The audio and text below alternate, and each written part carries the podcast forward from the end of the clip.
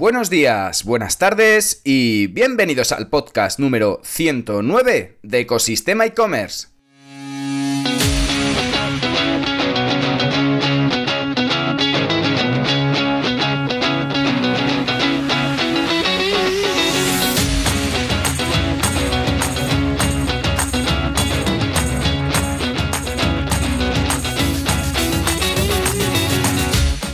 Bienvenidos al podcast donde podrás escuchar todo lo relacionado con el mundo e-commerce. Herramientas, trucos, noticias, emprendimiento y muchísimo, muchísimo más para crear tu tienda online o hacer crecer la que ya tienes. Soy Javier López, consultor de e-commerce y director de ecosistemaecommerce.com, la plataforma donde encontrarás todo lo que necesitas saber sobre el apasionante mundo del comercio electrónico.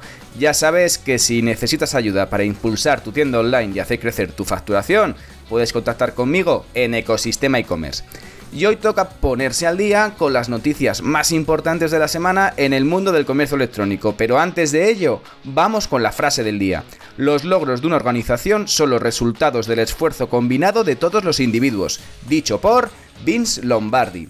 Y es que los buenos e-commerce y las compañías que están arriba funcionan como un reloj cada integrante, eh, cada trabajador en su especialidad activa su parcela y la optimiza hasta el máximo que permiten sus recursos para que pueda contribuir con su función al rodaje de todos los demás elementos que ayudan a aumentar la facturación.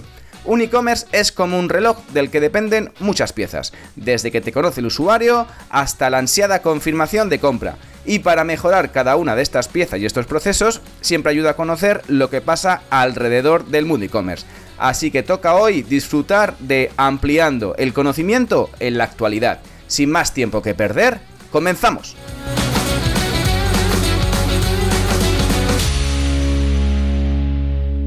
Y comenzamos con las noticias más impactantes del mundo e-commerce y un poco las más referenciales o las que más valor he visto durante estos últimos días.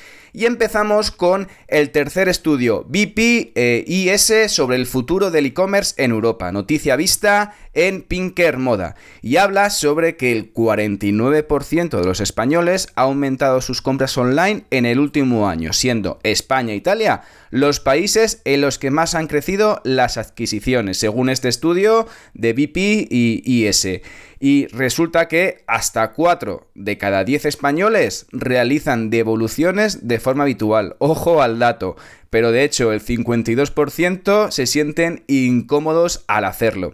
Este estudio ha sido realizado un poco para ver la salud y un poco cómo es el impacto del e-commerce en España, Francia, Italia, Bélgica y Países Bajos, para tener una referencia de qué está pasando el e-commerce en Europa. Y en nuestro país, pues eso, la mitad de, los consumidores ha aumentado las compras junto con Italia.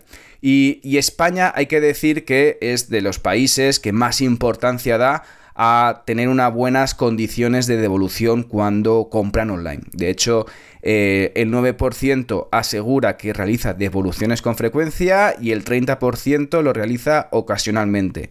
Y en cuanto a las causas de devoluciones, ¿cuáles son un poco los motivos que, los motivos que hacen que un usuario devuelva un producto cuando compra online?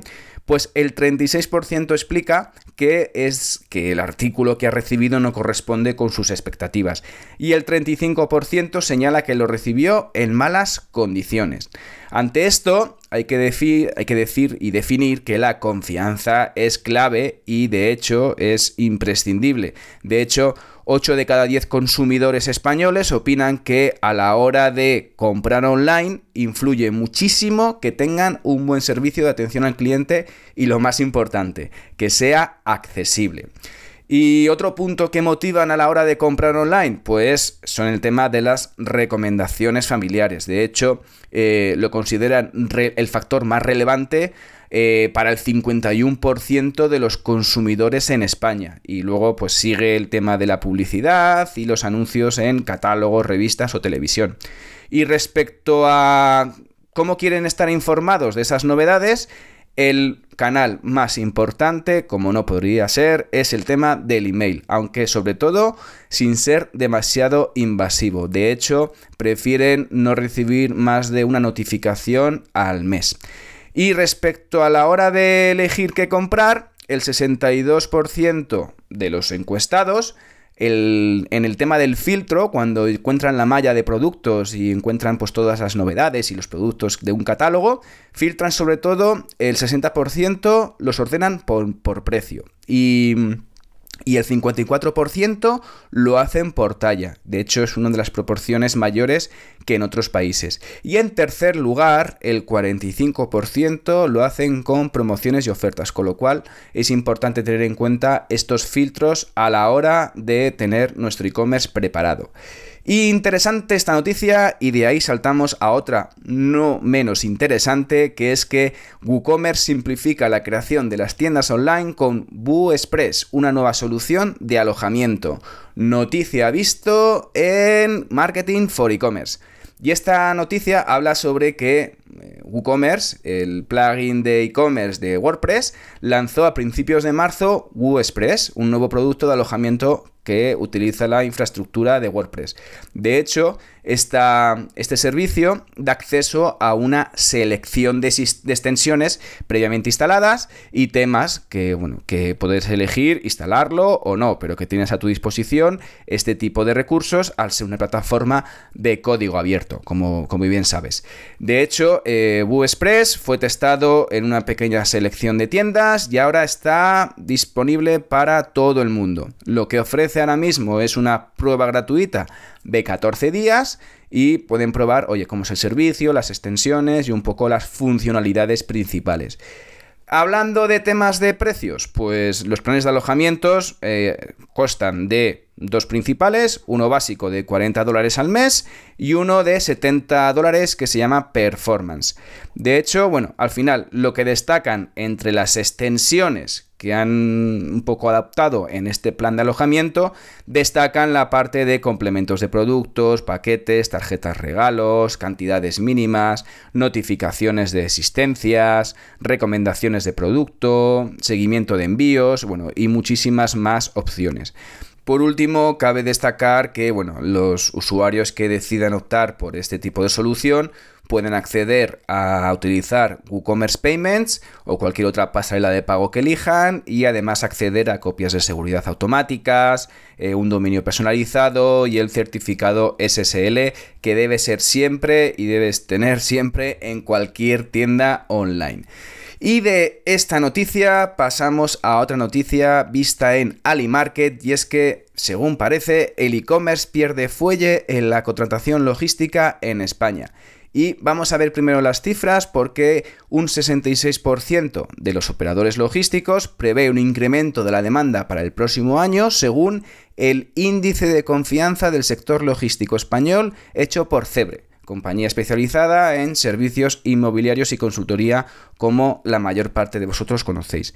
Los mayores retos en este ámbito logístico son el tema de la financiación, el incremento de los costes de construcción y la escasez del espacio logístico. De hecho, eh, el primer trimestre en España se ha cerrado con más de 690.000 metros cuadrados de contratación logística, un crecimiento del 1,5% respecto al mismo periodo de 2022 y por encima de la media de los últimos cinco años. Los servicios de almacenaje o preparación de pedidos han copado un 25% de la contratación en la zona centro y bueno, y en, por ejemplo, en Cataluña los servicios de logística integral han representado un, 33% de la contratación, ¿vale? Y sin embargo, el comercio electrónico ha perdido peso en la contratación respecto a los últimos años. En 2020, las operaciones relacionadas con el e-commerce representaron un 43% de la contratación logística en la zona centro, una cifra que cayó hasta el 23% en 2021 y hasta el 12% en 2022. De hecho, un 62% de los operadores considera que las actuales condiciones de negocio son más difíciles y un 66% prevé que esta tendencia continúe los próximos 12 meses. En cuanto al tema de las inversiones en este sector en 2023, pues destacan especialmente el tema de la tecnología y la sostenibilidad De hecho, un 86% de los operadores invertirá en un proyecto de logística sostenible en el próximo año y un 13% de los operadores prevé invertir en tecnología en 2023 para mejorar la productividad. En cuanto al mercado de inversión logístico, ha cerrado el primer trimestre con un volumen de 293 millones de euros en España, que es una caída del 67% respecto al mismo periodo del año anterior, sobre todo motivado por el incremento de los costes de financiación que muchos de nosotros lo hemos visto en nuestro día a día. Y de esta noticia pasamos a otra muy interesante y la verdad que hay que tener en cuenta porque solo el 20% de los españoles cree que el comercio electrónico actual es sostenible, visto en América Retail. Y de hecho, esto viene de un estudio sobre la sostenibilidad en el e-commerce actual y del impacto en nuestra decisión de compra, elaborado por el EAE e Business School. Y sobre este informe, sobre este estudio, habla que el 88% de los encuestados considera importante, clave, fundamental que los e-commerce ofrezcan opciones más sostenibles de los productos y servicios, así como el tema de la entrega o la devoluciones, que precisamente hablábamos de devoluciones en una noticia anterior. Y, según datos de este estudio, lo que decíamos al principio, solo uno de cada cinco encuestados considera que el e-commerce actual es sostenible. Y al final, esta percepción pues seguramente va a tener eh, consecuencias en las cuentas de resultados, ya que el 56% de los españoles penaliza o está dispuesto a penalizar a los e-commerce poco sostenibles, con lo cual tened en cuenta este tema eh, y las prácticas que estáis utilizando en vuestros e-commerce a la hora de poder ver si, oye, estáis cumpliendo un poco con este eh, tema de la economía circular, de los reciclados, de los productos y las operativas que estáis haciendo para sobre todo impactar lo mínimo posible en la huella de carbono. Y bueno, según previsiones de Web Loyalty, el e-commerce en 2023 va a continuar una estela de crecimiento, más o menos como un 10% aumentando los pedidos online. Y, respecto a unas claves que señala para que los e-commerce viren hacia la sostenibilidad, habla de pues unos puntos como por ejemplo incorporar un distintivo eco en la imagen corporativa de las marcas, sobre todo de aquellos que se rijan por parámetros de sostenibilidad para mejorar esa imagen. Eh, apostar por el re-commerce y el upcycling de productos a través de artículos de segunda mano o reciclados. Em, estoy preparando una entrevista muy enfocada en este punto que espero que vaya a resultar interesante y la publicaremos dentro de unas cuantas semanas. Pero bueno, veremos a ver qué, pasa con esto. Y de hecho, eh, hablaba, hablando del tema del recommerce, del upcycling, eh, según un estudio de la red del cambio, uno de cada tres consumidores compra ya este tipo de productos.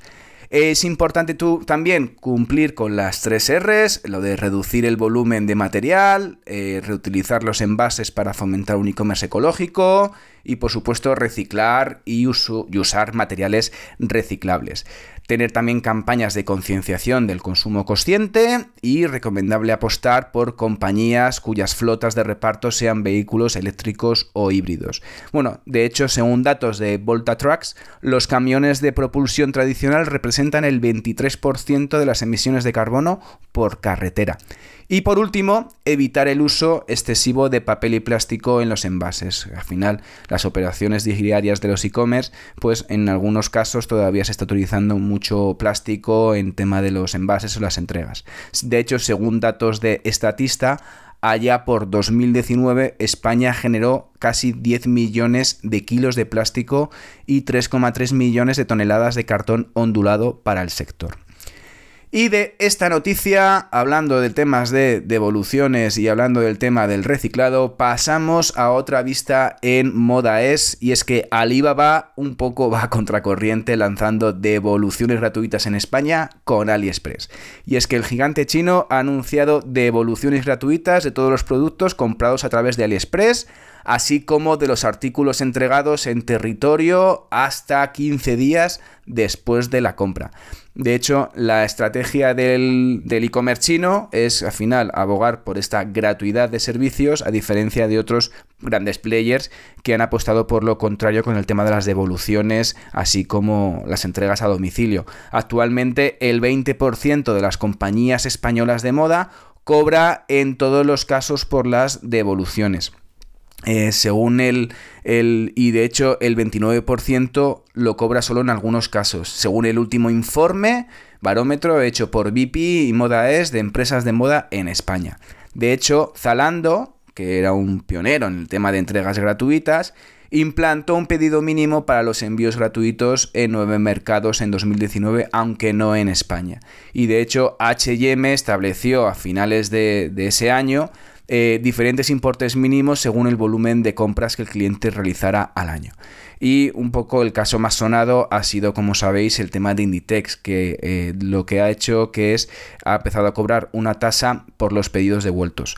Las devoluciones de paquetes en tiendas mm, siguen siendo gratuitas, pero las que requieren de recogida de artículo a domicilio tienen un coste de 1,95 euros. Y seguimos con más estudios, de hecho pasamos a un estudio sobre el tercer estudio de tendencias de pago móvil en España realizado por Pecumpay, una fintech española, y esta noticia ha sido vista en Marketing for E-Commerce y habla de que el 42% de los españoles ya paga con el móvil en tiendas físicas. Eh, de hecho, eh, este tipo de, de, utilizar este pago en establecimientos físicos ha aumentado casi 5 puntos eh, respecto a 2021 y de 8 puntos respecto a 2020. Los principales motivos para el uso de pagos vía móvil son la rapidez, que eso lo, lo explica, un poco lo acepta el 51% de los encuestados, la sencillez también con un 50% y además la posibilidad de controlar los gastos y la seguridad.